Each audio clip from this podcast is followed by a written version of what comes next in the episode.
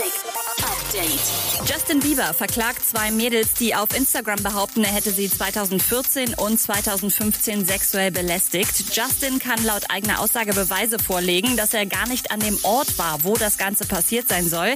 Er klagt jetzt auf 20 Millionen Dollar Schadensersatz. Demi Lovato bekommt eine neue YouTube-Doku-Reihe. Darin soll es um ihren Drogenabsturz 2018 gehen und wie sie sich zurück ins Leben gekämpft hat. Bones MC feiert mit Big Body Bands seine dritte Nummer eins in einem Monat.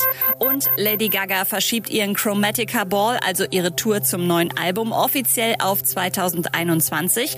Und sie hat gerade einen Fan-Contest gestartet. Bis zum 21. Juli könnt ihr euch künstlerisch zum Thema Chromatica austoben und damit 10.000 Dollar gewinnen.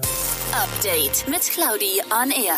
Jetzt auch als Podcast. Für tägliche News in deinem Podcast-Player. Abonniere I Love Music Update.